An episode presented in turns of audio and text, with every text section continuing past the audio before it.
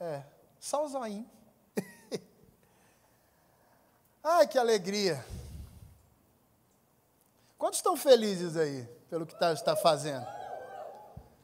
Uau! Cara, eu vou te falar uma coisa, meu irmão, eu tô. Cara, eu tô louco, velho. Minha vontade é sair correndo aqui dentro desse lugar. É vibrar, é gritar, é pular, porque há uma unção neste ambiente. Há algo sobre esta noite, algo sobre este lugar que assim me faltam palavras, sabe? Me faltam palavras. Sabe, gente, veio sobre mim um encargo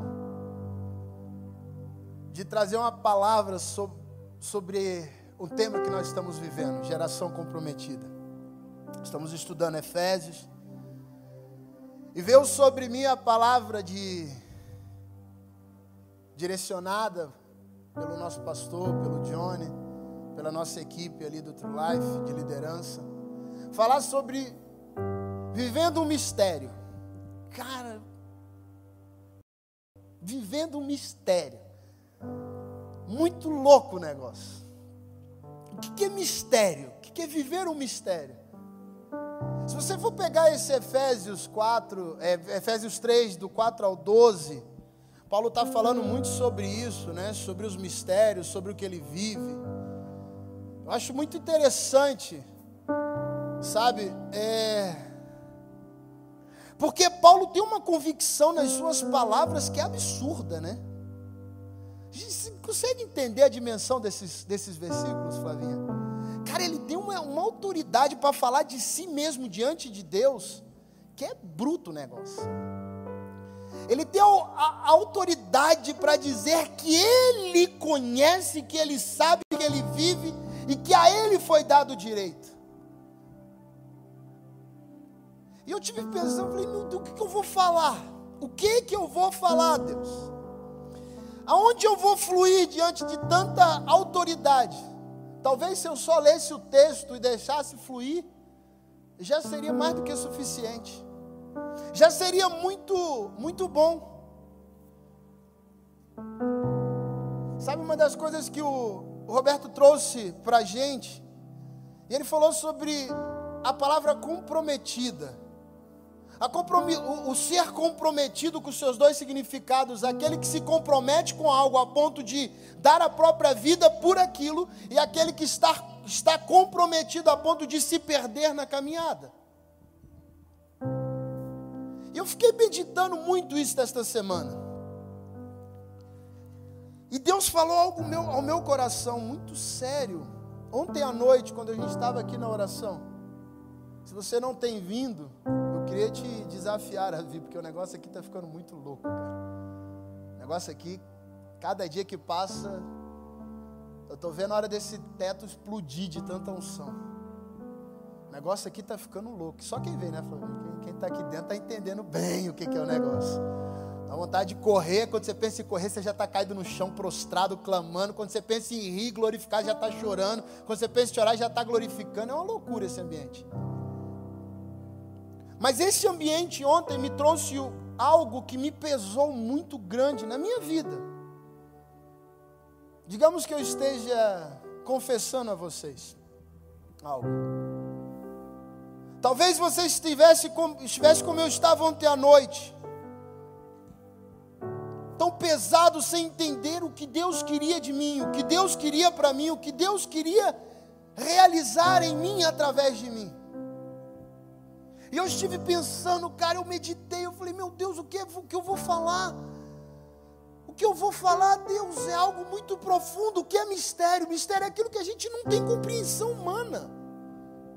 Mistério é algo que não é, não é visível, não é, não é, não é fácil de transmitir, mas é verdadeiro a ponto de ser vivido. Agora, viver os mistérios de Deus é conseguir entrar onde somente alguém, somente um, pode ter acesso. E foi onde Deus me falou muito profundo isso ontem.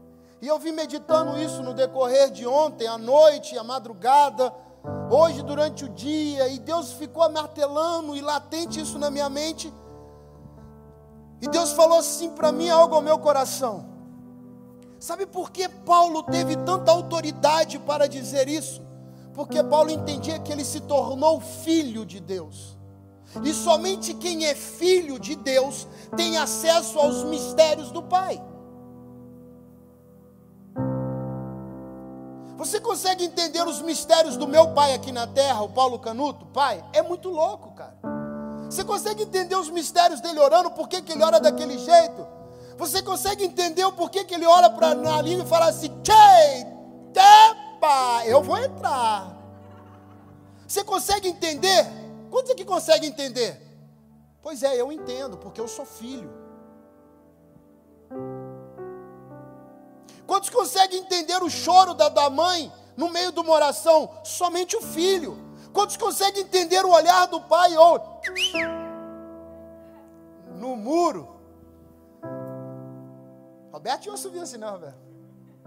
Já sabia que o pai chamou de longe. Meu pai chegava na porta e fazia assim, ó. eu sabia que era para voltar para casa. Meu. Meus amigos não entendiam porque que eu saía voado. Mas eu sei. Porque o bagulho ia ficar estreito se eu não chegasse em casa. Somente filho é capaz de entender os mistérios que um pai traz sobre ele. O pai move sobre o ambiente por meio de mistérios.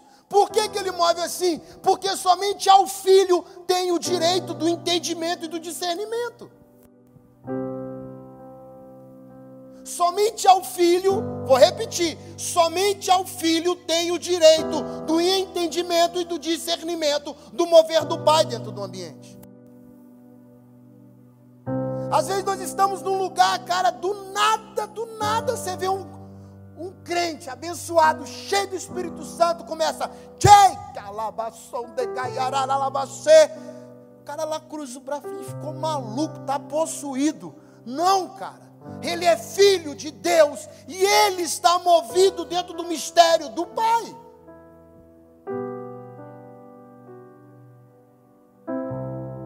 Somente filhos têm acesso ao mistério que o Pai tem. E aí eu, cara, assim, descortinou a parada na minha mente. Era como se abrisse assim aquela cortina. Uau! e eu pudesse entender o porquê que Paulo falou desse jeito. Cara, entenda. Quantos aqui já leram esses, esses versículos do 4 ao 12 aqui? Quantos leram? Vamos ler, vamos ler. Projeta então, Efésios 3, 4 a 12. Pelo que, quando ledes, podeis compreender o meu discernimento do mistério de Cristo. Olha, olha, olha a autoridade que ele está dizendo. Volta lá no 4, no 4 pelo que, quando ledes, podeis compreender o meu discernimento a respeito do mistério de Cristo. Jogo 5. O qual, em outras gerações, não foi dado conhecer aos filhos dos homens. Cara, é muita autoridade para falar, não é não, Rafa? É muita autoridade. Teria autoridade para falar um negócio desse no meio, da, no meio de uma nação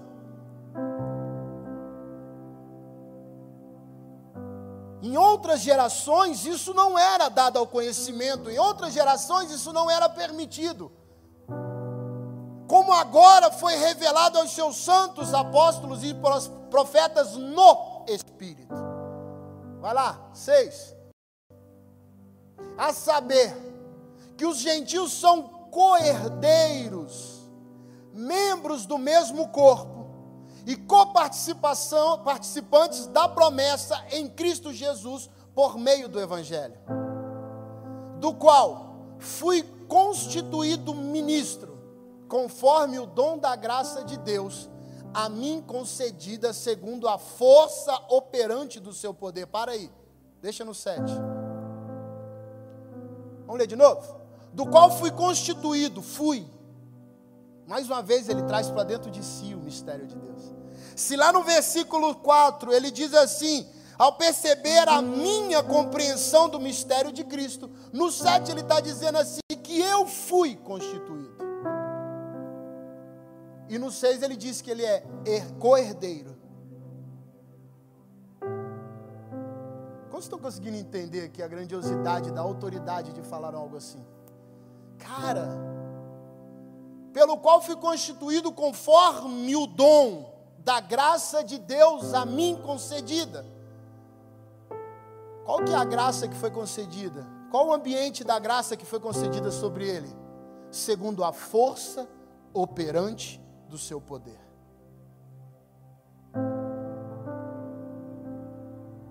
Uma graça operada mediante a força e o poder dos céus. Uma graça que, se você quiser entender, é você voltar em Atos, se eu não me engano, capítulo 3 ou 4, aonde 4, 5, não me lembro agora, fugiu da mente, aonde Paulo no meio do caminho fica cego. O negócio fica estreito. Ele vê Jesus. Jesus dá nele uma bronca tão bem dada. Jesus pega pesado com ele ele fica cego, ele caminha cego, ele é humilhado, ele é ultrajado, ele é torturado durante o decorrer até chegar neste, neste, neste dia. Porque ele foi constituído ministro conforme o dom da graça de Deus, concedida segundo a força e o poder. Esta é a graça que um filho recebe quando aceita o pai. Esta é a graça que o filho está recebendo quando aceita Deus como seu pai. Vai lá, continua, no 8. A mim, o menor de todos os santos, me foi dada, de novo, me foi dada a graça de pregar aos gentios o evangelho dos das insondáveis riquezas de Deus, de Cristo no caso. Vai lá. E manifestar qual seja a dispensação do mistério, desde os séculos, oculto em Deus, que criou todas as coisas, para que pela igreja a multiforme sabedoria de Deus se torne conhecida agora dos principados e potestades nos lugares celestiais segundo o eterno propósito que estabeleceu em Cristo Jesus, nosso Senhor, pelo qual temos ousadia e acesso com confiança mediante a fé nele. Cara, eu li isso daí pelo menos umas, umas 100 vezes. Dão, o negócio ficou estreito, cara. Eu lia, eu relia, eu falava, Deus, aonde eu vou fluir, o que, que eu vou falar, onde vai? E quando nós entendemos que somente o Filho tem autoridade para falar todas estas palavras, somente o Filho tem autoridade para fluir nestas palavras, nós conseguimos entrar dentro de ambientes que nós ainda não vivemos. Enquanto nós estamos pegando a palavra de Deus e trazendo para o nosso contexto, para a nossa vida, para aquilo que eu acho, que eu penso, que eu quero, nós estamos deixando de ser filhos e querendo ser pai de Deus. Vou repetir. Quando nós pegamos a palavra, os ensinamentos e trazemos para o nosso contexto, nós estamos deixando de ser filhos e querendo ser pai de Deus. Agora, quando nós entrarmos no contexto, na realidade da palavra, e não trazê-la para a nossa realidade, nós nos tornamos filhos. E aí sim nós entenderemos o que Deus quer de nós. Aí sim nós viveremos os mistérios que a palavra tem. Aí sim nós entenderemos o que Paulo está dizendo quando ele fala sobre os mistérios da graça, o mistério de andar com Deus. Aí nós viveremos a sabedoria que está dentro do ambiente seleto da unção de Deus vivo.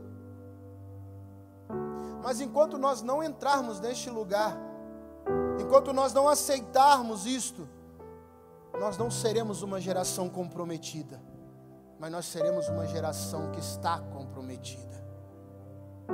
E nós não seremos a geração comprometida, mas estaremos comprometidos no nosso discernimento, no nosso agir, no nosso mover e no nosso andar.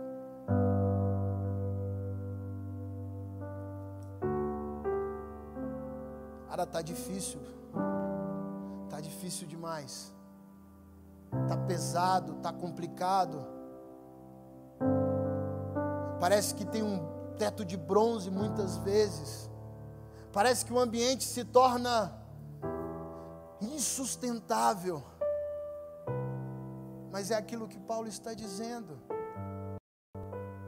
Se eu sou co-herdeiro, se eu sou herdeiro, se eu tenho acesso mediante Cristo, por que, que eu estou travado, trancado dentro daquilo que eu quero, que eu penso, que eu ajo?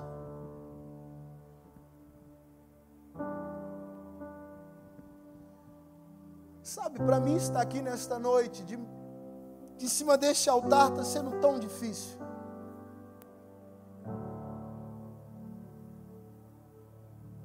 Minha vontade é sair e chorar, é só me jogar na presença de Deus e me arrepender e clamar perdão, perdão, misericórdia e perdão, porque o que eu estou fazendo com os mistérios que a mim foram revelados Cara, o que Paulo fazia com os mistérios que a ele era revelado era tocar cidades e nações, era tocar pessoas, e o que nós estamos fazendo como geração do tempo do hoje, com os mistérios que estão à nossa frente.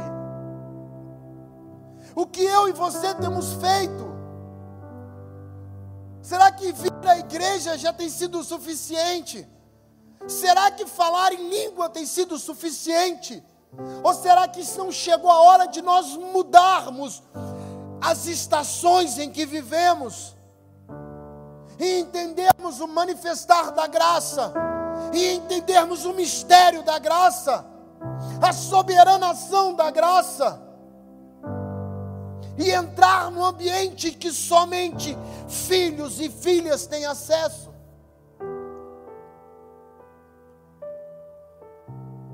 Sabe, a revelação de quem Deus é, a revelação da manifestação de Deus, ela só vem para aqueles que entram na presença dEle e aceitam a ação dEle sobre nós.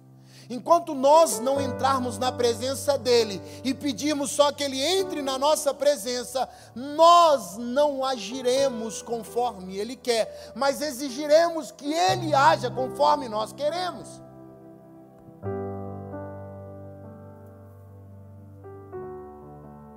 Ser comprometido é trazer uma chancela, é trazer uma marca, é trazer algo que o mundo não tem e não pegar o que o mundo oferece e desenhar para nós. É hora de nós mudarmos o lugar, é hora de nós mudarmos as chaves. Enquanto eu pegar as coisas do mundo e trazer para dentro da igreja, dizendo que, ah, mas no mundo é assim, temos que nos, nos moldar a isto para pregar o evangelho genuíno. Cara, Paulo não mandou esta carta conforme o molde de lá, mas o Paulo trouxe o molde dos céus para dentro da geração.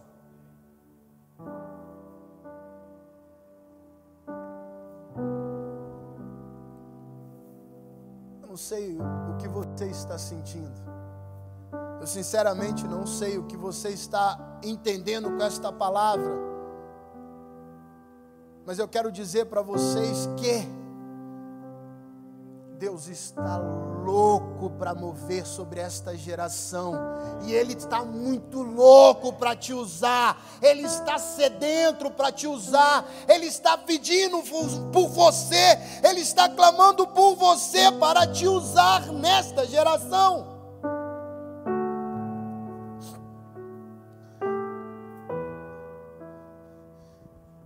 Eu não estou falando de uma religião, aqui eu não estou falando de uma religiosidade, aqui eu estou falando de padrões de filho. Filho não vive religião, filho vive a realidade de um pai, filho não age por meio de religiosidade, filho move pelo padrão do pai. E se eu e você somos filhos de Deus, nós não somos religiosos, nós somos padrões do céu para a terra e não trazer a terra para os céus.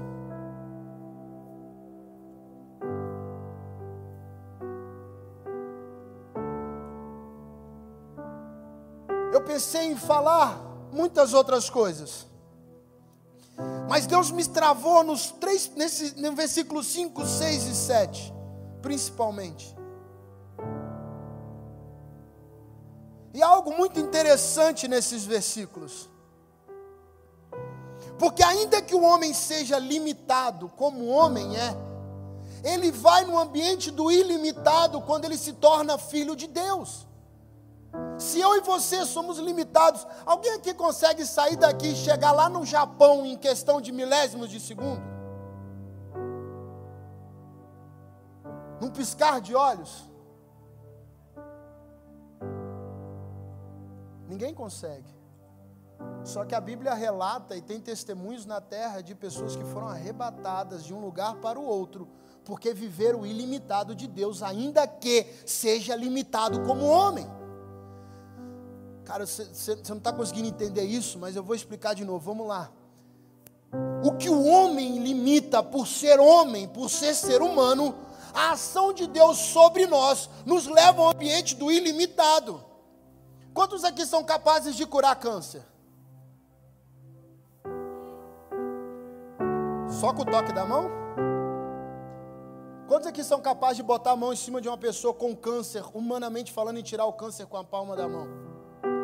Pois é, quando nós estamos cheios do Espírito Santo e nós tocamos no doente, a doença sai e vem parar na palma das nossas mãos. Ou seja, o ambiente limitado do homem se torna ilimitado quando somos agidos por Deus. Quantos já assistiram na internet vários vídeos de perna crescendo? Como é que é o nome da daquele daquele cabeludão lá, o esqueci o nome dele. Hã? Todd White. Quantos já viram aquele cara no meio da fila Pede para o cara esticar a perna, a perna dele está assim, curtinha. Daqui a pouco ele senta, a perna cresce, o cara sai correndo, cheio de saúde, sem mancar, sem sentir dor, sem nada. Quando já assistiram esses vídeos? Ele é capaz de fazer isso?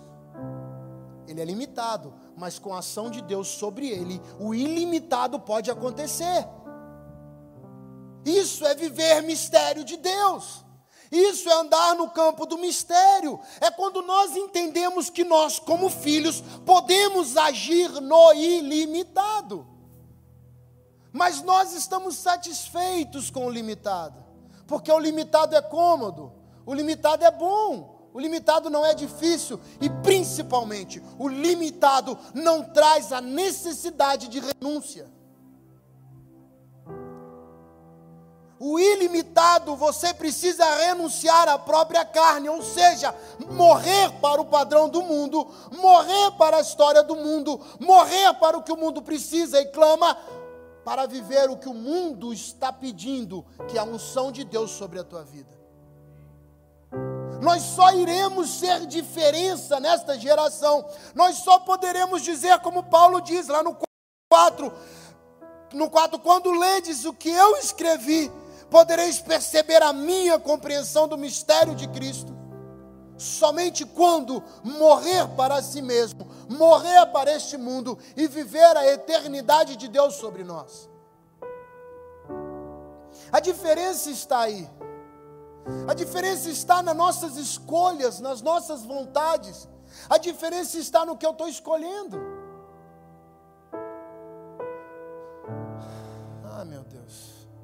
Qual tem sido a tua escolha? Qual tem sido a tua escolha?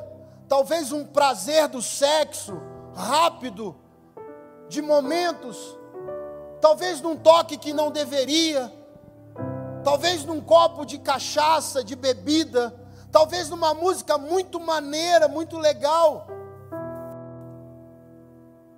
talvez em tantas as coisas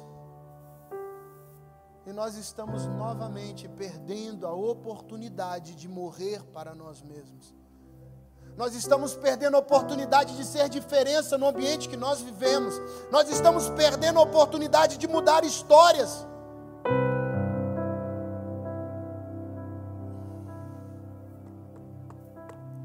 Sabe mais uma coisa que chama minha atenção nesses, nesses, nesses versículos? É que Paulo está sendo semelhante a Cristo. Você sabe o que significa a palavra semelhança? Você sabe qual é o significado de semelhante?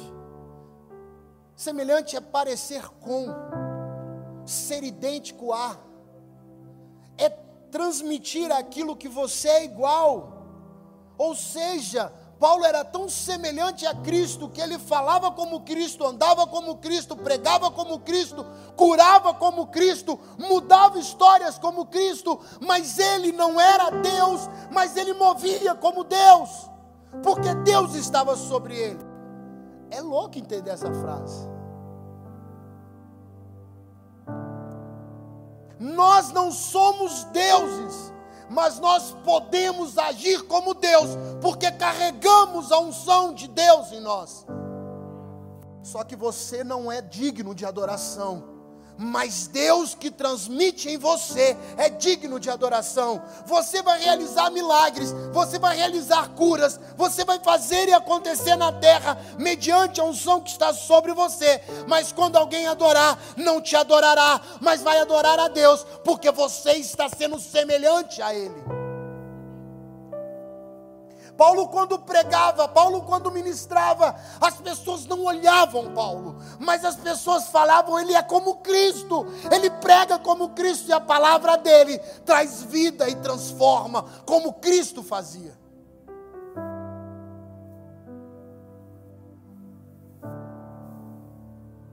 O problema é que quando nós começamos a ser cheios, a nossa carne, a nossa humanidade quer ser Deus.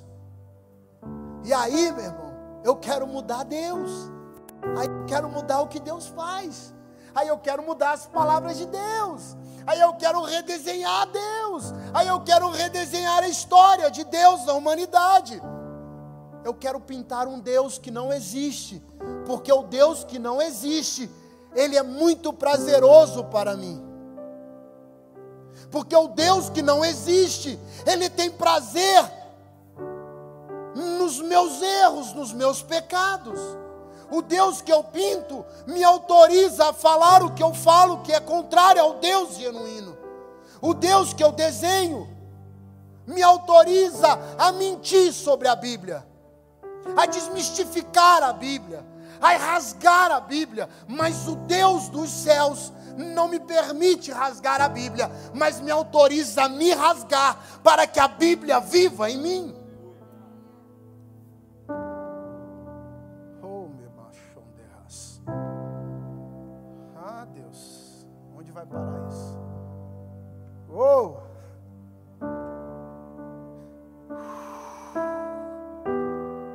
Sabe, Rafa, uma coisa que eu gosto em você, cara? Que você é profeta. Mas a tua profecia não precisa do teu rosto, mas da unção que você carrega, cara. Muitas vezes você está calado, sentado, quieto. E quando as pessoas percebem, você já está agarrado em alguém profetizando, entregando detalhes. Sabe por quê? Porque o Deus dos céus estabelece em você. E não é você que manda Deus mover em você.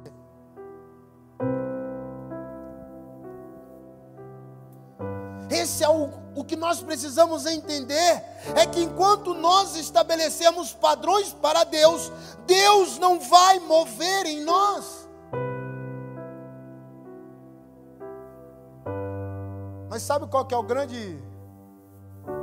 Sabe, Eric, o que é bom nessa geração do hoje? Eu tenho seguidores, cara. Eu tenho um milhão na minha conta de seguidores, está todo mundo lá. Eu posto meu irmão, dá 100 mil curtidas, 500 mil visualizações. Então eu estou falando bem. Então tá valendo. Então tá bom, tá legal, tá, tá legal, não é verdade? Estou falando besteira? Não, porque tem um milhão de gente me curtindo. O problema, cara, é que aquele um milhão de pessoas que estão sendo ensinadas erradas pelas hipocrisias que nós estamos dizendo muitas vezes, este um milhão de pessoas irão recair sobre nós no dia do juízo. Doutrinas que são contrárias à Bíblia, ou trechos que eu pego como pretextos para doutrinas na Bíblia, e eu estou levando pessoas a crer nisto essas pessoas recairão sobre mim diante de Deus, se eu não mudar o meu foco e as minhas palavras. Está na Bíblia. Agora, se você não crê, não muda nada, porque a Bíblia continua sendo Bíblia. A palavra continua sendo palavra. Deus continua sendo Deus. Mas existe aquilo que Deus quer sobre nós. E aí eu te pergunto, deixa uma pergunta no teu coração. Faça essa pergunta para si mesmo. Até onde eu estou disposto a viver isso? Até onde eu estou disposto a morrer para mim mesmo? Até onde eu estou disposto a negar a mim mesmo? Até onde eu estou disposto a falar como Paulo falou? Que sobre mim está, porque eu fui, porque eu sou.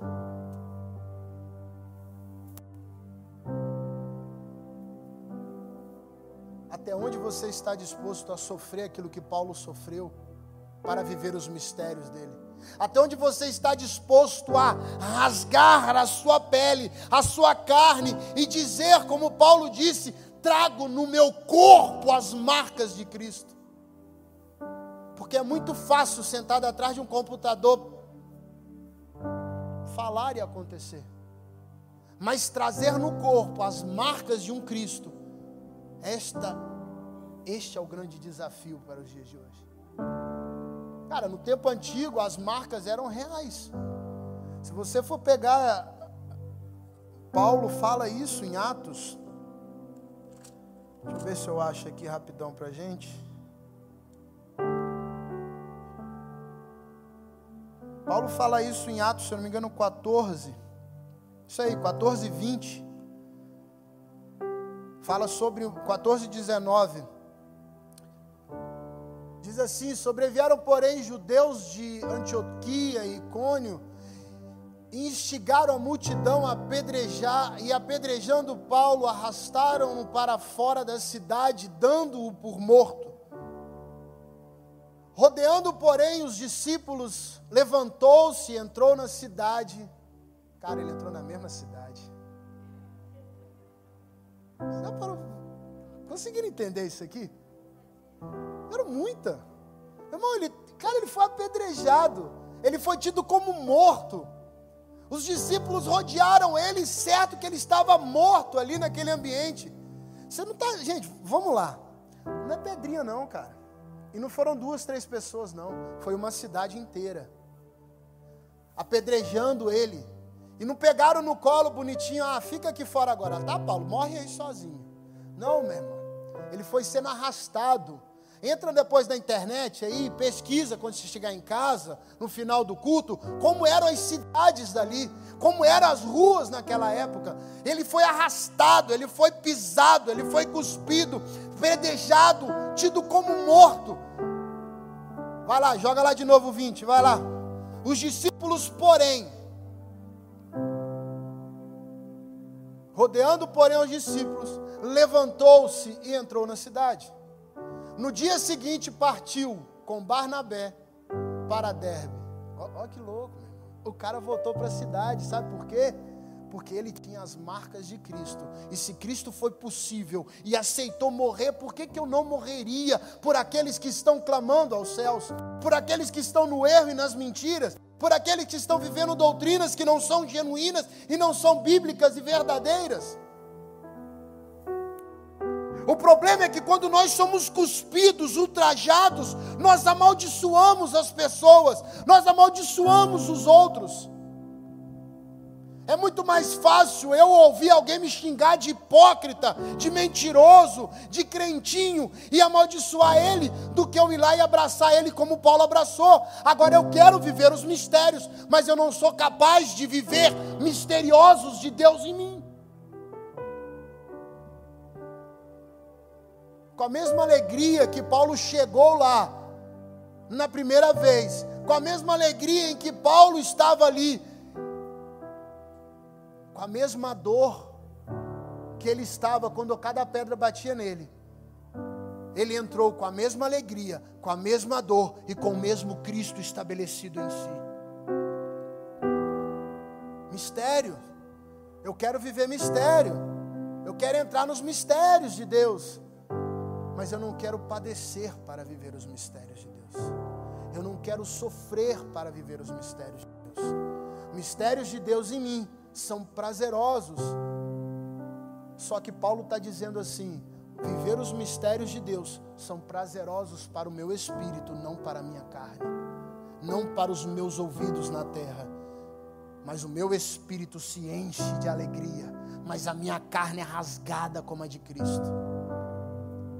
A minha carne é humilhada, meu rosto é cuspido, eu sou pisado, mas o meu espírito está exultante em Deus. Isso é ser semelhante ao Pai. Isso é ser filho. Mas existem coisas, e aqui eu quero, para a gente poder já entrar para o final. Ainda tinha tanta coisa legal aqui. Mas vamos lá. Existem algumas coisas que eu acho muito legal dentro também deste texto de Efésios. Eu acho muito legal. Você sabe o que é ser filho? Ser filho é ter esperança. Ser filho é andar na esperança, e aqui eu trago duas esperanças. Eu tenho uma esperança espiritual e eu tenho uma esperança eterna. Joga lá para mim no Romanos 4,18.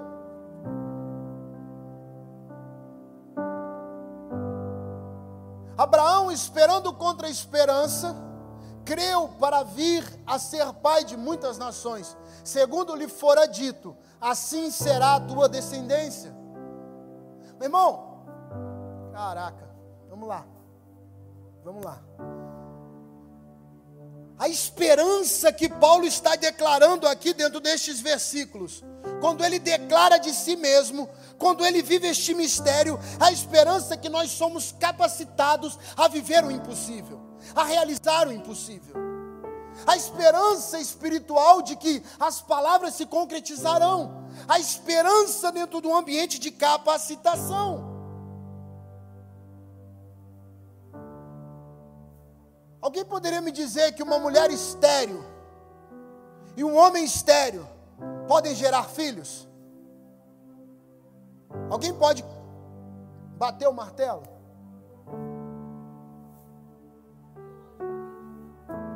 Biologicamente não. Existe o meio medicinal da coisa.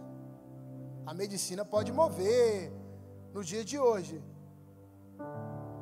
Mas pelas vias normais, normais entre aspas, pelo padrão, é impossível. Abraão não podia mais, a mulher já estava avançadinha em idade, as regras acabaram, bagulho já não funcionava mais. Abraão, não vai, filho. Tô velho, tô ruim. Só que a esperança, ela capacita o milagre acontecer em nós e através de nós. A esperança traz a capacitação da unção que está em nós para realizar aquilo que Deus tem como promessa. Isso é mistério, cara. Eu ter nascido foi um mistério. A minha mãe não podia ter filhos. E ela orou e Deus trouxe sobre ela um milagre. Deus trouxe sobre ela a capacitação de realizar a promessa. Só que minha mãe não podia ter filhos. Quantas são as, os testemunhos de que Deus traz através da palavra a esperança e a capacitação de realizar milagres? Esse é o Deus que eu creio. Há um segundo ponto dentro da esperança no âmbito espiritual. Romanos 8, 24 e 25. Porque na esperança fomos salvos. Ora, esperança que se vê não é esperança, pois o que alguém vê já não espera. Mas se esperamos o que não vemos, com paciência então aguardamos. Forte, né? Muito, muito louco isso. O que está dizendo nisso aqui? Que a esperança dentro do ambiente espiritual, ela traz sobre nós a salvação. Ela traz sobre nós sermos salvos. Essa é a esperança que Romanos 8, 24 e 25 está dizendo. Que este lugar, que esta ênfase, é que nós seremos salvos mediante a esperança. Mas alguém consegue ver a salvação diante de situações? Você consegue ver a salvação diante de uma situação que não tem, humanamente falando, solução? Mas Deus, mediante a fé, traz sobre você a salvação disso. Quantos são os testemunhos que nós ouvimos? Meu pai tem um testemunho sobre isso viciado, drogado, traficante, assaltante, um inferno sobre a terra, fazia, acontecia na época.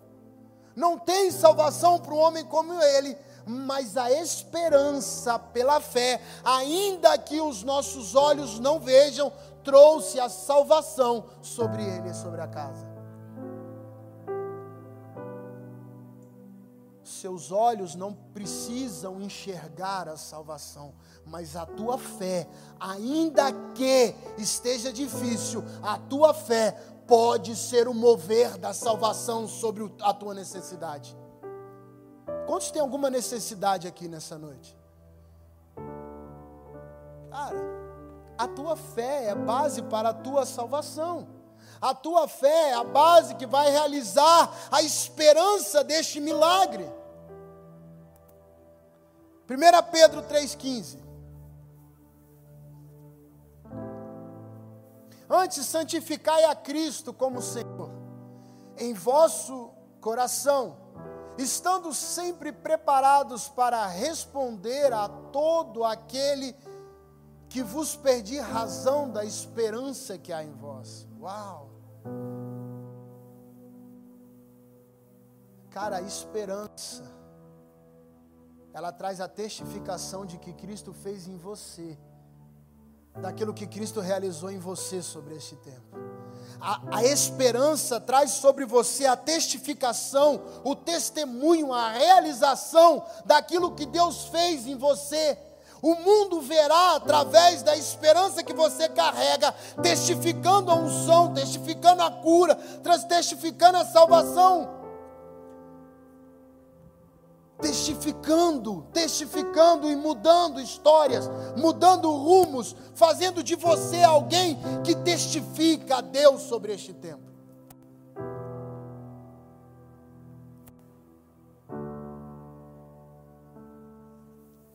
Quer viver mistério, gente? Quer entrar nos mistérios de Deus? Comece a entrar nos padrões de Deus. Não nos padrões que este mundo tem estabelecido, não nos padrões que eu falo ou que outros falam, que é um padrão para você entrar em Deus. É este o padrão. Que é um padrão para entrar em Deus, é este o padrão. Não ouça as minhas palavras, não ouça a palavra de mais ninguém, sem que este padrão seja a linha de peso sobre aquilo que você está ouvindo. Vocês são uma geração que irá mudar a história deste mundo, mas para que mude, você tem que parar de ouvir as pessoas fora deste padrão e me meça as palavras por este padrão. O problema é que nós estamos rasgando este padrão para escutar as palavras daí de fora. Existe um padrão para ser aquilo que Paulo diz em Efésios. Há um padrão para viver o mistério de Deus sobre esta terra, e este é o padrão. Este é o padrão. Enquanto vocês estiverem e eu estiver rasgando os padrões para dizer e falar o que eu quero, nós não entraremos nos mistérios de Deus. Meça todas as palavras, até que este altar diz que você ouve na internet por este padrão.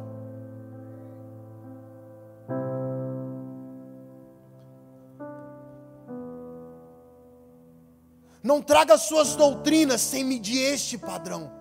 Não traga seus pensamentos sem medir este padrão. Este é o padrão que nós temos. Este é o lugar que nós andamos. Isto é o que nós temos que viver. Isto é o que nós temos que comer. É disso que nós temos que nos alimentar. Eu não estou dizendo que o que os homens falam está errado. Não estou dizendo que o que este altar fala está errado. Muito pelo contrário. Se este é o padrão, nós estamos vivendo certo. Agora, o que nós estamos fazendo com este padrão é o que nós devemos fazer com este padrão. É o que eu quero trazer sobre nós esta noite.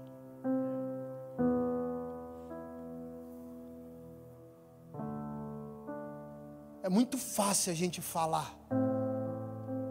É muito fácil a gente jogar textos na internet. É muito fácil a gente viver e fazer e acontecer atrás de uma câmera.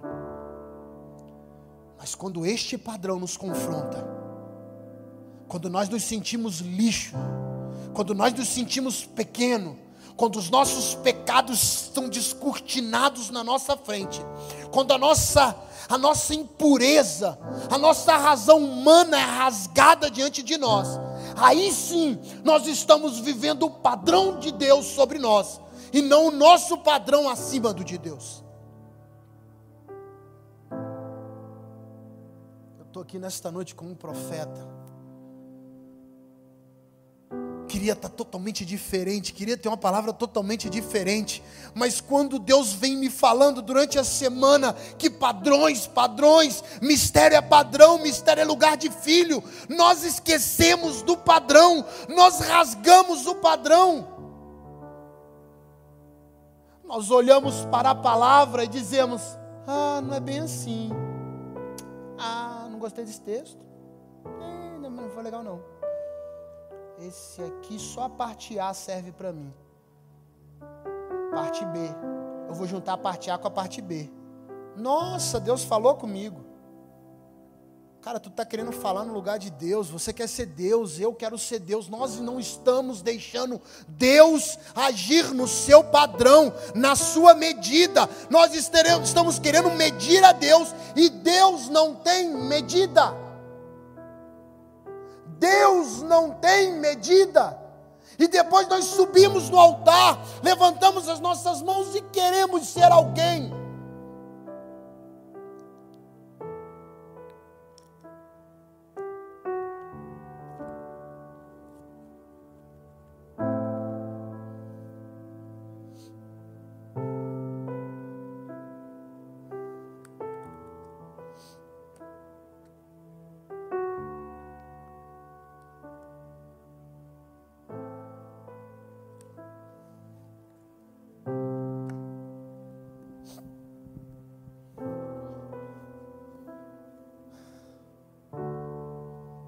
Padrão nós escolheremos para o próximo tempo? Qual padrão tem sido a nossa essência? Qual tem sido a medida? Qual tem sido a medida?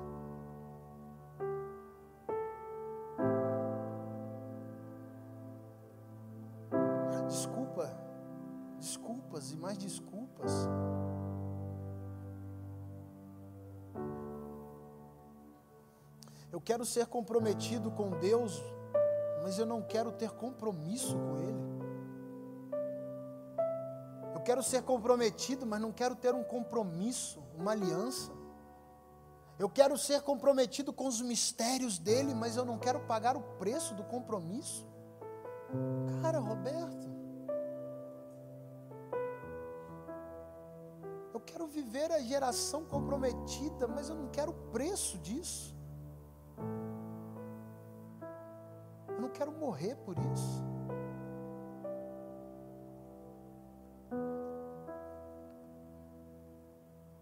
Eu não sei o, o que você pensa sobre isso. Eu não sei aonde você vai chegar com esta palavra. Eu não sei o que ela está gerando em você. Mas em mim eu vou te falar um negócio. Está pesado. Está rasgando dentro de mim.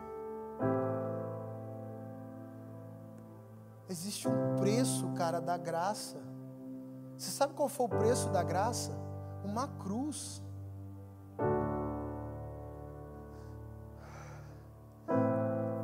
Existe um documento em Roma, da época do dia da crucificação de Jesus.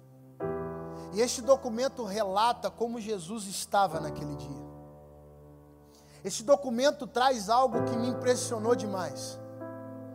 Este, este texto, esta carta escrita e datada daquele dia, diz que sobre ele não se tinha mais pele, era somente a carne e os seus músculos à mostra. Você consegue ideia? Feche seus olhos, gente, sem terror nenhum. Não quero botar terror em você, mas se você puder fechar os seus olhos, imaginar isso, para você entender o preço de uma graça, dessa graça que nós vivemos. Sobre ele naquele dia, ele naquele dia, eu não estou falando da cruz, eu estou falando na hora do julgamento e da tortura.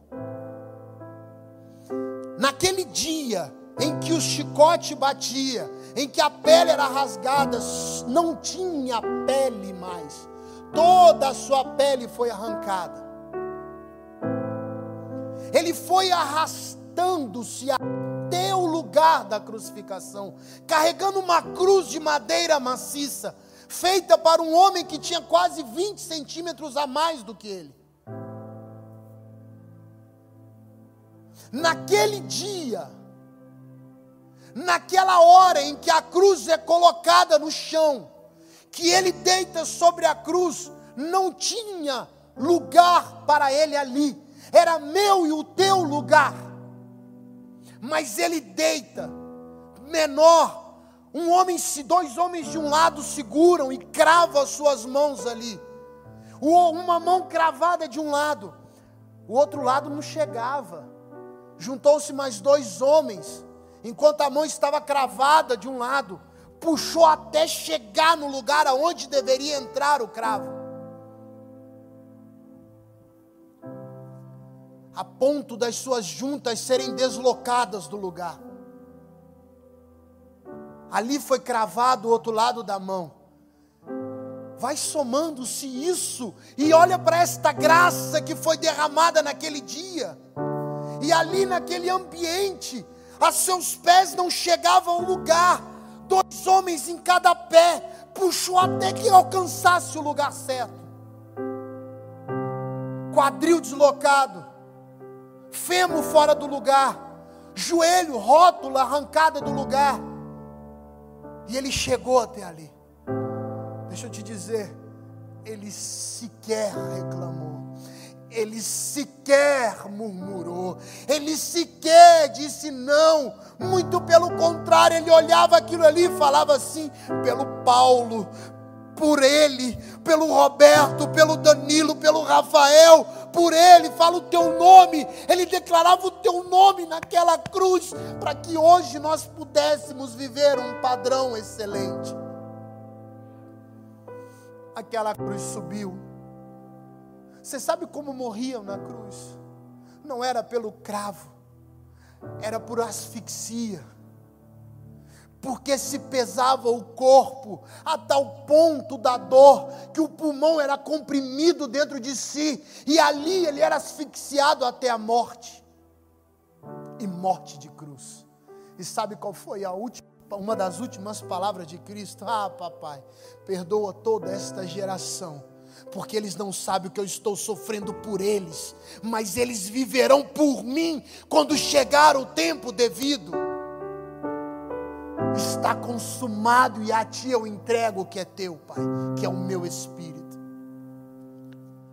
Pronto, esta é a graça que se vende hoje, ou esta é a graça que nós precisamos viver hoje? Feche teus olhos chamar o grupo de louvor aí, gente.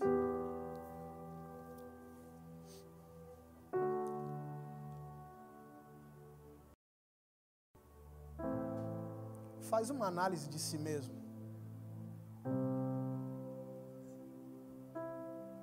Que graça que você quer viver? Que graça você quer andar? Que graça você quer como, como base de vida? Que ambiente qual é o lugar onde você quer andar? Qual é o mistério que você quer viver? Tudo isso teve um preço. o último relato que eu te contei nessa noite. Esse foi o preço do mistério que você quer, que você pode e que você tem acesso. Queria que desligasse as luzes, por favor. Feche os seus olhos. Se coloque de pé se você quiser. Se você quiser se ajoelhar, cara, no seu lugar. A minha vontade era chamar todo mundo aqui na frente, cair gritando. Mas estamos impedidos por uma história. Porém, a unção que nós carregamos não tem impedimento para mover. Então, o que você quiser, cara, seja livre. Se você quiser ficar de pé, quiser se ajoelhar, quiser ficar sentado, quiser, seja livre. Mas entenda uma coisa. Esta noite, talvez seja a noite do, do reestabelecer na tua vida. Talvez seja a noite que os mistérios de Deus serão revelados para você. Coisas que você sempre pediu e nunca viveu. Talvez seja esta noite. Lembra que nós cantamos? Ele sabe e ele pode. Mas se ele quiser, ele vai fazer. O se somos nós. O se sou eu e você. O se está em nós. Na nossa disponibilidade para Deus. Seja livre nessa hora. Enquanto louvor ministra, seja livre. Faça a tua oração, faça o teu clamor, faça a tua palavra.